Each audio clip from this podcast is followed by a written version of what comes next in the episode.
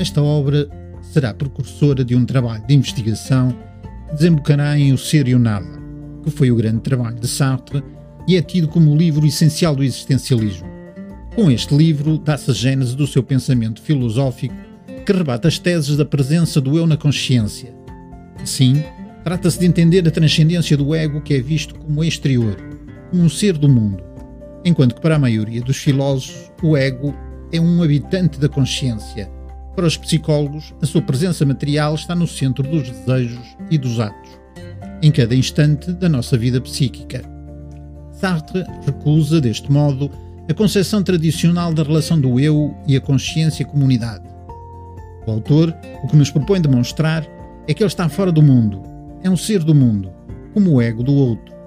Não obstante, a transcendência não tem em Sartre nenhum significado metafísico ou espiritual, mas tem a ver com a intencionalidade pela qual o ego é lançado para fora e estudado pela consciência como um objeto do mundo.